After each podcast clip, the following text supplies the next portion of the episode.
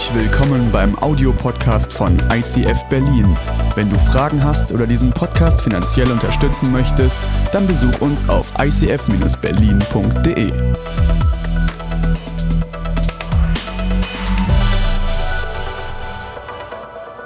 Highway to Hell, das ist also dieses wunderschöne Thema. Und wem geht nicht ein Musikstück durch den Kopf, wenn er das liest?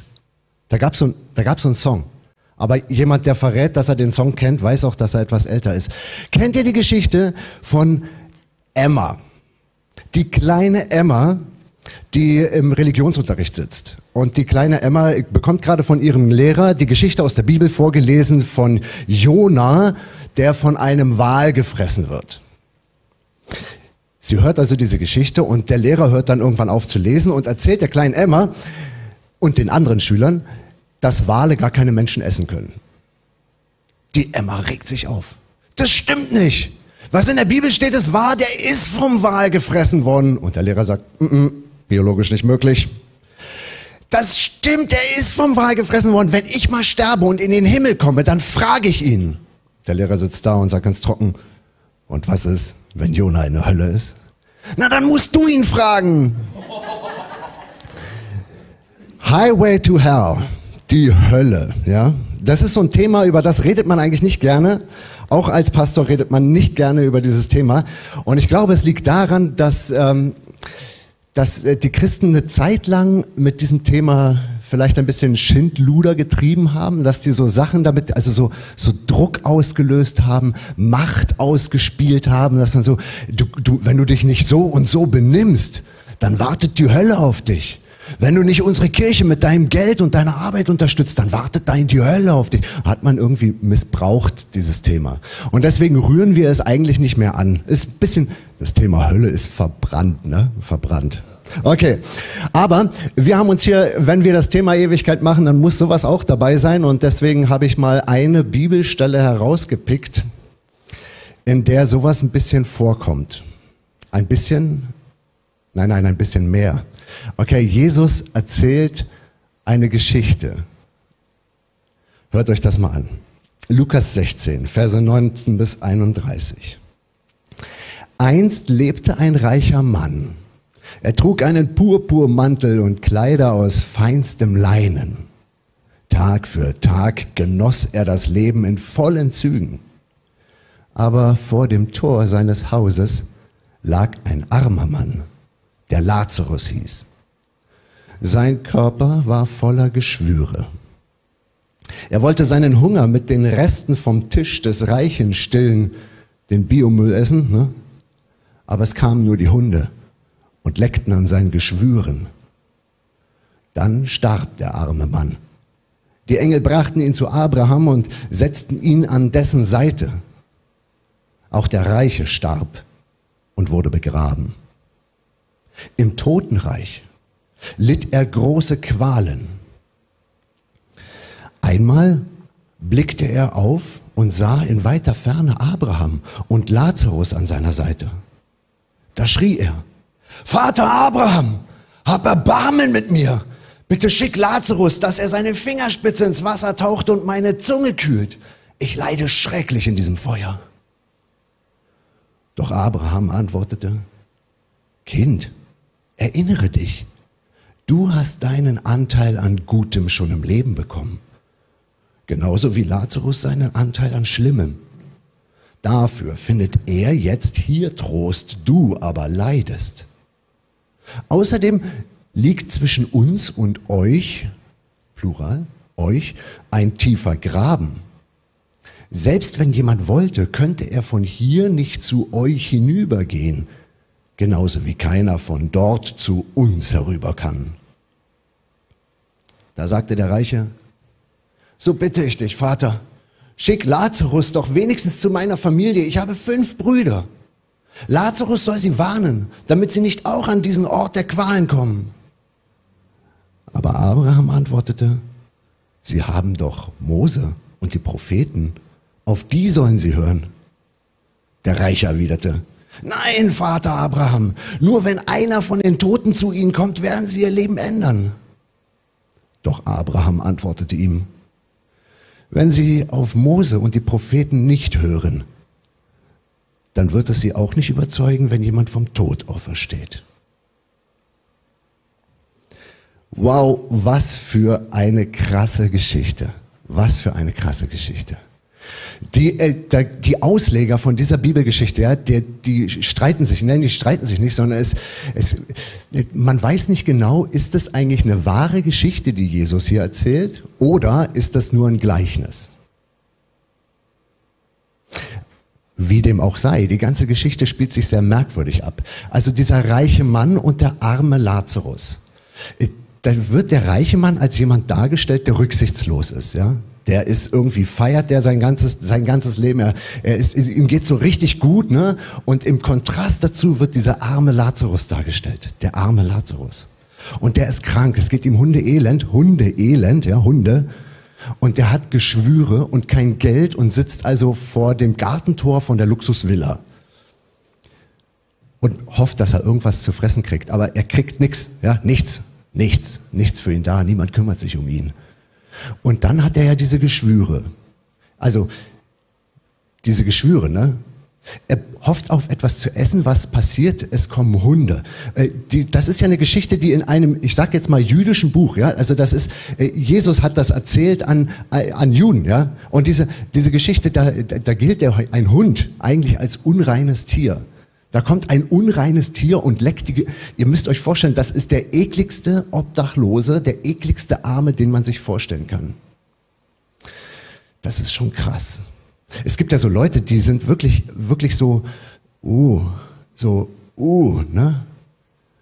Da gab es letztens bei YouTube so einen Film, habe ich das gesehen, mit einzelnen Fotos, die da so langlaufen. Und da wurde gezeigt, eine Obdachlose, die sich mitten in einer belebten Straße auf, auf, die, auf dem Bürgersteig hockte um ihren Stuhlgang zu erledigen. Wie würdest du reagieren, wenn du da so langlaufen würdest? Wäre das für dich so ein armer Lazarus? Du sagst, ey, nee, das, ich, ich weiß nicht, ich fühle mich in die Verantwortung genommen und doch kann ich es nicht. Ich, die Geschichte geht dann weiter, ne? die beiden sterben und für den erlösten Lazarus scheint dann ein Wechsel, das scheint ein, ein Rollenwechsel dann zu sein in dieser Geschichte. Ne?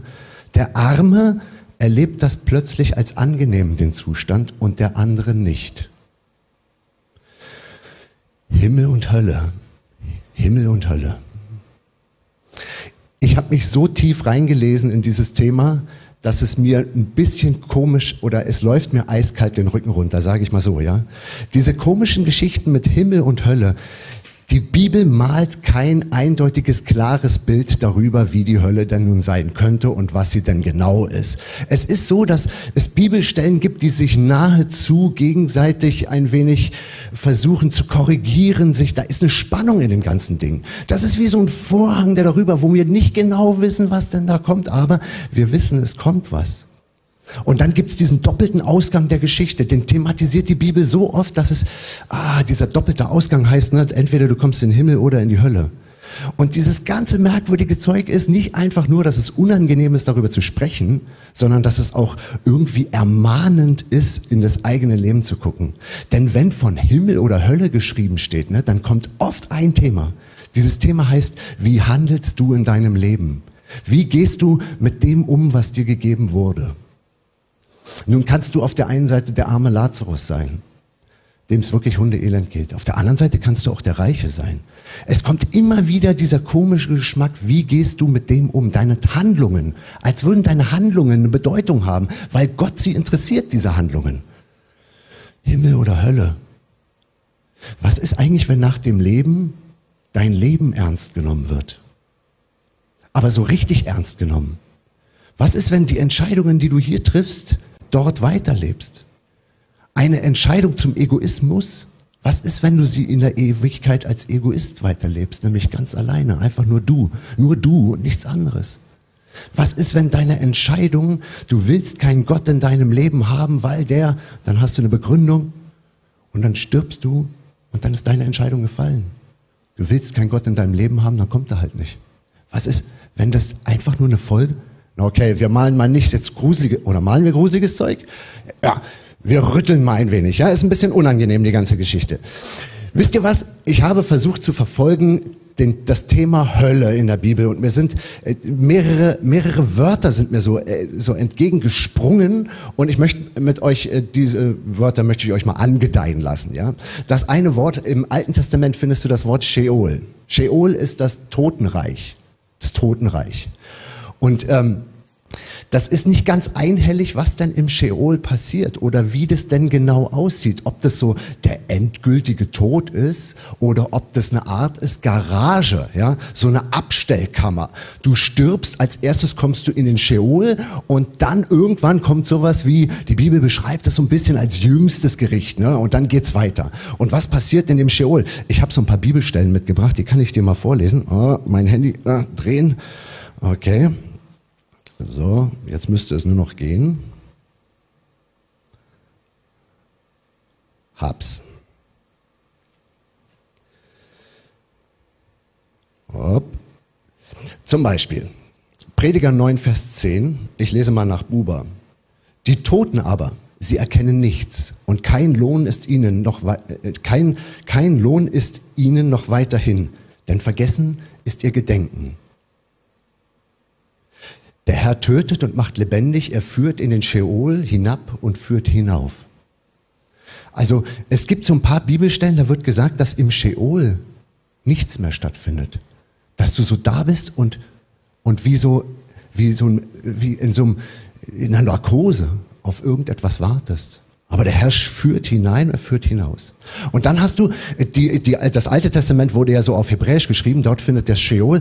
Und dann findest du das Neue Testament, da, da ist Griechisch, ja. Und im Griechischen, da heißt es dann auf einmal, da heißt es auf einmal Hades. Hades und Gehenna. Und man weiß nicht genau, die Dinger, die sind auch sehr wackelig. Der Hades und die Gehenna, ja. Ähm, der Hades, das ist wohl die, die, die Überschrift von, von, also nicht die Überschrift, sondern die Übersetzung von dem hebräischen, von dem hebräischen Sheol. Also es ist irgendwie das Gleiche und doch ist es nicht das Gleiche. Die Geschichte von Jesus mit dem armen Mann und dem, Reich, und mit dem, mit dem armen Lazarus und dem reichen Mann, da steht zum Beispiel Hades. Aber das wurde nie so richtig gut übersetzt. Du findest in der Bibel so, die, die ganzen Wege, die es da gibt, die verzwicken sich. Martin Luther hat zum Beispiel übersetzt, ja, das Wort Hades, dieses Totenreich, hat der fünfmal mit Hölle übersetzt, außerdem zweimal mit Toten, zweimal mit Totenwelt, einmal mit sein Reich. So, jetzt liest du Bibel und fragst dich, ab wann ist es denn eigentlich was? Oder äh, das Wort Gehenna übersetzte Luther achtmal mit Hölle und viermal mit höllisch. Also Totenreich, Hades, Gehenna, Sheol. Wisst ihr, Gehenna, Gehenna, das scheint das Wort zu sein, was tatsächlich Hölle beschreibt. Und die modernen Bibelübersetzungen haben sich das auch vorgenommen. Immer wenn Hades steht, steht Totenreich. Immer wenn Gehenna steht, steht Hölle. Und Gehenna, das ist ein real existierender Ort. Wusstet ihr das? Den gibt's. Den gibt's eindeutig. Das ist in der Nähe von der Jerusalemer Altstadt. Befindet sich ein eine Schlucht, ja, ein Graben, ein Tal.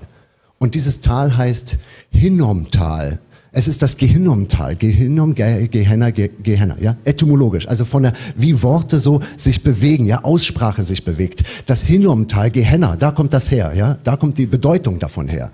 Und heute kannst du dieses Tal besuchen. Ich wollte es dir eigentlich zeigen. Ich habe kein lizenzfreies Bild gefunden und selber hinfliegen und das fotografieren, das war mir nicht möglich, ja. Aber dieses, dieses Tal ist heute, da fährt eine Straße drumherum, da wächst grünes Zeug ist da in dem Tal. Es sieht eigentlich wie ein ganz normales Tal aus. Aber die Geschichte von diesem Tal Tal ist eine brutale. Niemand möchte dorthin. Denn dort wurde irgendwann mal dem Ammonitergott Moloch geopfert. Moloch. Also wer, wer mal Indiana Jones geguckt hat, da gibt so eine Szene, äh, wo äh, Menschen verbrannt werden. Ja, äh, diese Szene ist angelehnt an den Moloch-Glauben. Das heißt, da wurde einem Gott, um ihn milde zu stimmen, um, um was Gutes von ihm zu bekommen, ja, da wurde für den wurden äh, Menschen geopfert. Äh, man findet Statuen, das ist ein muskulöser Männerkörper, manchmal mit Beinen, ja, manchmal mit so einer Art, wie bei so einer Stehauffigur. Kennt ihr diese Figuren, die man so um, äh, also, oh, die man so schubsen kann und dann klingeln die mit so einem Glöckchen drin und stehen wieder auf, ja. Also der Gott Moloch, dieses, so eine Kugel unten dran, oben oben ragt ein muskulöser Männerkörper raus, so ein richtig, so ein richtig Leckerbissen, ne? so, so mit oh, Sixpack und so. Und dann kommen entweder zwei muskulöse Arme, manchmal vier und ein Stierkopf mit richtigen Hörnern dran. Okay, diese Figur, merkt euch diese Figur. Man hat Entdeckungen gemacht, dass diese Figur wohl aus Messing, gab es einige, die bestanden aus Messing. Und wenn sie Menschenopfer gebracht haben, hatte die unten in dieser komischen Kugel, ähm, wo die drauf stand, das war keine richtige Kugel, das war ein Ofen. Das war das, das war ein Ofen. Und dann haben die unten in diese Kugel mit einer Öffnung das Feuer reingeheizt. Ne? Was passiert mit der Figur? Die beginnt rot zu glühen. Und äh, der, die Figur braucht ja irgendwo einen Abzug. Ne? Also er hat ja keinen Schornstein aus dem Schädel, sondern die Öffnungen, die eh da sind, die haben sie dann halt einfach als Schornstein benutzt. Da kommen Funken aus den Augen von dieser Figur. Und dann sind die Leute hingegangen und haben ihre, haben Menschen da drin geopfert, teilweise Kinder, weil der Gott Moloch sich von Tränen der Mütter ernährt und von Seelen von Kindern. Also das ist ein so brutales Ding. Und dieses Teil stand dort unten in der Schlucht hinum, die Gehenna, die Hölle. Das ist der Ort, an dem keiner sein will. Und vielleicht kommen von dort her auch unsere Bilder, die wir so haben mit dem Teufel. Ne? Rotes Gesicht, glühende Augen, Hörner. Aha, aha. Was ganz Schlimmes, was ganz, ganz Brutales. Muss man Abstand von nehmen. Später hat sich das geändert. Die haben den Glauben verboten gekriegt. Das war ganz, ganz schlimm. Aber die, dieses Tal, das hat es ja trotzdem noch gegeben. Und dann haben sie das Tal umfunktioniert. Da wollte ja keiner mehr hin. Da haben sie da gesagt, okay, normalerweise die Menschen, die gestorben sind, die hat man ja vernünftig beerdigt. Ne? Aber die Verbrecher, die wurden nicht beerdigt. Die Leichen von Verbrechern, die hat man dann einfach in dieses Tal reingelegt. Boah, wo kommen die Verbrecher hin? Ne, in die Gehenna. Wohin sonst? Und dann später, als das dann auch irgendwie, hat sich das Tal noch eine Wandlung erlebt. Es wurde dann zur Müllkippe.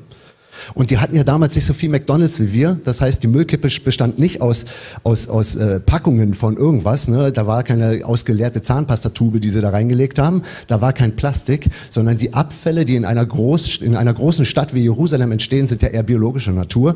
Das heißt, die Reste von dem, was man nicht essen konnte, wenn man einen Huhn geschlachtet hat und so, ne? das Zeug, das ist alles in diesem Tal gelandet. Und dann fängt es in so einem Tal natürlich an zu stinken. Ne? Da fault, da fault Fleisch vor sich hin. Das ist richtig bäh. Ne? Da fangen an Viecher drin zu leben. Ne? Die ganzen Maden, die da durch die Gegend. Also das ist richtig schlimm. Richtig. Und weil die gemerkt haben, dass so ein Tal ja auch Krankheiten auslösen kann, deswegen haben sie das Zeug angezündet. Da brannte also Tag und Nacht Feuer. Es hat fürchterlich gestunken. Aha, die Hölle. Es stinkt. Es raucht. Und wo Lebensmittelreste rumliegen, da sammeln sich die Tiere. Ne? Da ist ja keine, da, da, da, kommen, da kommen Kojoten, da kommen Hunde. Das ist der Ort, an dem es Heulen und Zähne klappern. Merkt ihr die Umschreibung? Wisst ihr, die Stoßrichtung von, von Gott, die Stoßrichtung von ihm, der, wenn der über Jenseits spricht, und Jesus über Jenseits spricht und die Bibel an sich immer wieder über Jenseits spricht, dann hat die so eine merkwürdige Stoßrichtung. Das eine ist, sie verrät uns eigentlich nicht ins Detail, was denn da eigentlich passiert. Das Versprechen ist nur, es geht weiter. Wie auch immer. In dem es geht weiter steckt immer eine Ermahnung drin. Und es ist was sehr, dieser Schleier, wenn man den anhebt, versucht anzuheben, was passiert denn dahinter? Da merkt man, dass das, was im Jenseits beschrieben ist, immer in Diesseits bereits zu erleben ist. Wie die Hölle ein realer Ort ist. Also das Jenseits beginnt im Diesseits, als sei das etwas, was miteinander verknüpft ist. Die Bibel nennt das schon und noch nicht. Wahrscheinlich habt ihr es schon gehört in der Ewigkeitsreihe. Schon und noch nicht. Du erlebst schon ein bisschen, was der Himmel ist und du erlebst es aber noch nicht in Vollendung. Du erlebst schon ein bisschen Himmel, wenn du, wenn du merkst, du hast dich total gestritten und endlich kommt dieser Punkt, an dem kannst du dich versöhnen und dann sprichst du dich mit deiner Frau aus und du vergibst deinen Kindern und, und so, ne? Und dann merkst du, das sind so die Momente, in denen Hollywood die Geige Geigen anfangen zu spielen und wow, das ist Himmel, ja, Versöhnung, Himmel. Und dann, und dann kommen, kommen diese anderen Sachen so, ne, du erlebst, was Hölle ist. Weißt du, wenn du deinen Kredit abbezahlen sollst, aber du kannst es nicht. Und du hast diese schlaflose Nacht, ne? Du erlebst die Hölle, wenn du diese Obdachlose triffst, die sich auf dem Bürgersteig entleichtert und du merkst, Alter, die Welt ist ungerecht. Was kann ich tun? Traue ich mich etwas zu tun? Kann ich irgendetwas? Ich bin so. Oder du erlebst die Hölle, wenn auf einmal deine Frau den Scheidungsbrief einreicht und sagt, ich halte das mit dir nicht mehr aus. Du erlebst die Hölle, wenn dein, wenn dein Arbeitgeber dich kündigt oder wenn du hinter deinen Erwartungen zurückhinkst und sagst, ich bin nicht so, wie ich eigentlich sein will. Aber So, das sind so die Höllenmomente, ne? Das sind so die, die Höllenmomente, in denen du dich vollkommen alleine gelassen fühlst, in denen du dich separiert fühlst. Also dieses schon und noch nicht ist die Stoßrichtung Gottes. Und jetzt habe ich hier ein paar Sachen mitgebracht. Ne? Ich habe hier einmal eine Schokolade. Ah, ich krieg die nicht auf. Stefan, kannst du mir die Schokolade aufmachen? Ich danke dir. Nein, nicht essen. Nein, nein, nicht aufessen. So, und dann habe ich hier noch auch etwas, das ist ein bisschen bar, das ist ein bisschen, das ist ein bisschen pfui, okay? Das hier ist eine alte Pizza, ja? Okay, die alte Pizza. Ich glaube, dass es im Leben manchmal so ist, dass es bestimmte Dinge gibt, die schmecken einem einfach. Und darüber redet man so gerne. Auch als Pastor, auch in der Kirche redet man so gerne, danke, über Dinge, die einem schmecken. Zum Beispiel über so ein Stück Schokolade. Ne? Du, du, du knackst dieses Stück Schokolade ab und sagst, ey, das Leben kann so süß zu dir sein. Es kann so süß sein, eben diese Versöhnung. Es kann so süß sein, eine Gehaltssteigerung zu bekommen. Es kann so süß sein, gesund aus dem Krankenhaus wiederzukommen und zu wissen, die Ärzte haben ihren Job gemacht und dein Immunsystem auch und du bist aufgewacht und alles war gut. Aber dann gibt's auch diese komischen Höllenzeiten, weißt du, diese Sofapizza. Komisch, vorhin war da noch eine Salami drauf. Jetzt ist sie nicht mehr, da hat eine gefehlt. Stefan, hast du die Salami gegessen? Weißt du, du kriegst sie gar nicht so richtig ab, die ist einfach nur eklig. Die ist kalt, da war auch mehr Käse drauf. Ich glaube, jemand hat den runtergegessen. Und dann sitzt du da und sagst, ey, ich muss, ich muss durch meine Hölle durch. Das schon und noch nicht, ne? Alles, was du gerade lebst, schmeckt einfach nicht. Es schmeckt nicht. Es ist kalt. Weißt du, und viele Leute, die essen ihr Mahl ganz alleine. Die sitzen da und müssen ihre ganz persönliche Hölle, ihre eigene Suppe, die sie sich eingebrockt haben oder die ihnen jemand anders aufgetan hat, sie müssen sie einfach alleine essen. Aber dieses schon und noch nicht, Himmel und Hölle, es wird von Jesus berichtet, was hat der eigentlich in den drei Tagen gemacht? Zwischen Tod und Auferstehung. Gibt so ein paar Legenden, die sich darum ranken und so ein paar andeutende Bibelstellen. Was ist, wenn Gott ein Gott ist, der in die Hölle geht? Weißt du, wenn Gott ein Gott ist, der in die Hölle geht, dann hat das Bedeutung. Und zwar nicht nur im Jenseits, dann hat das bereits Bedeutung für diesseits. Weißt du, du sitzt dann da und hast dein, deine Sofapizza dein Leben so kalt und eklig.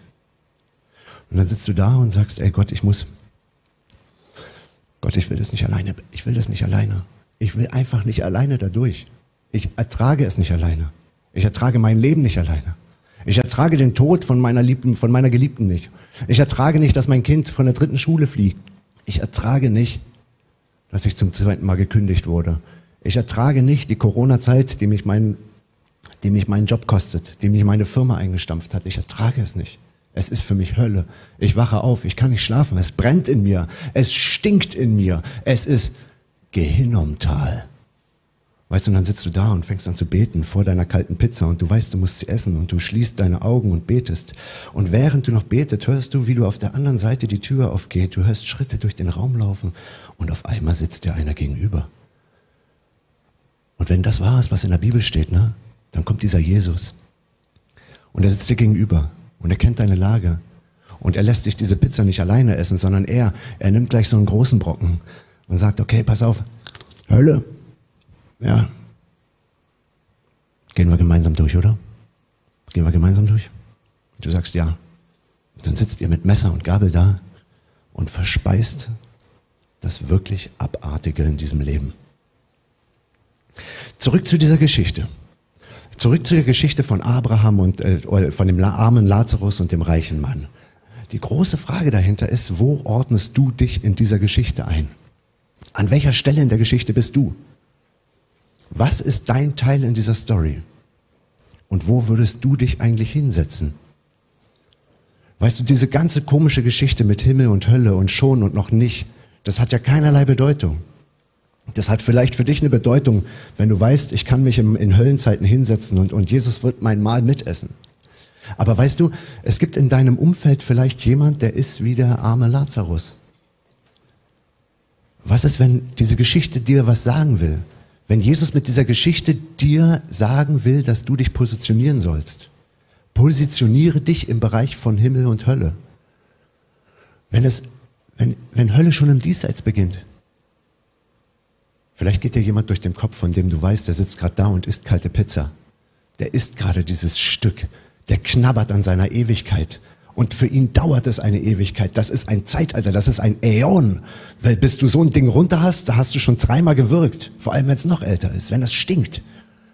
Vielleicht geht dir jemand durch den Kopf und vielleicht ist es auch ein ganz lieber Mensch, dem du einfach nicht mehr helfen kannst. Vielleicht ein geliebter Mensch, der dir wehgetan hat. Vielleicht ist es so ein, so ein, so ein, so ein Vater-Sohn-Ding, weißt du? Dass dein Sohn dich so enttäuscht hat und du merkst, er geht gerade, aber er muss ohne dich gehen. Weißt du, wenn die älter werden und auf einmal reifer werden und die Fehler machen wollen, die du selber auch schon gemacht hast dann sind die, dann gehen die, die, die, die, probieren das, die probieren Rauschgift aus. Die bleiben die Nächte, die kotzen sich auf einer Party dann den Alkohol aus dem Bauch. Und, und du sitzt zu Hause und merkst, ey Scheiße, der geht durch die Hölle, der geht durch die Hölle. Und du selber hast nur heftige Worte für ihn. Du hast nur noch Kritik für dieses Kind. Es kommt nach Hause und du sagst dir, was ihm an ihm nicht passt, aber es ist genau das Falsche. Du, du, du hast, was ist, wenn, was ist, wenn der eigentlich deine Hilfe braucht? Was ist, wenn du über deinen Schatten springen musst und etwas tun willst, was eigentlich sich gegen dich strebt? Wenn, wenn du, wenn du dieser armen Frau, die da gerade auf den Bürgersteig macht, was ist, was ist, wenn du die anfassen sollst? Was ist eigentlich mit diesem, wo, die, wo, wo, wir, wo wir als Kirche ja Vorreiter waren und immer noch sind, ne? diese Hilfen, die wir in arme Länder schicken, ne? die auch manchmal missbraucht wurden, ich weiß, aber, aber, aber was ist, wenn du ein Teil davon sein kannst? Was ist mit diesem Kältebus, der dann durch Berlin fährt? Wo kannst du den Himmel, wo kannst du, wenn das schon und noch nicht beginnt, wo kannst du ein Stück Jesus sein? Wo kannst du, wo kannst du ein Gebet erhören? Wo kannst du derjenige sein, der in das Zimmer reinkommt und diese kalte Pizza mit isst? An welchem Bett von einem Sterbenden sitzt du und welche Wörter hörst du dir an? Diese ganze Geschichte schreit nach Position. Die ganze Geschichte schreit nach, wie gehst du mit deinem Reichtum um? Ich werde ein Gebet sprechen. Herr Jesus Christus, ich danke dir dafür, dass du den Mut gefunden hast, solche Dinge auszusprechen. Und uns wird immer ganz heiß und kalt.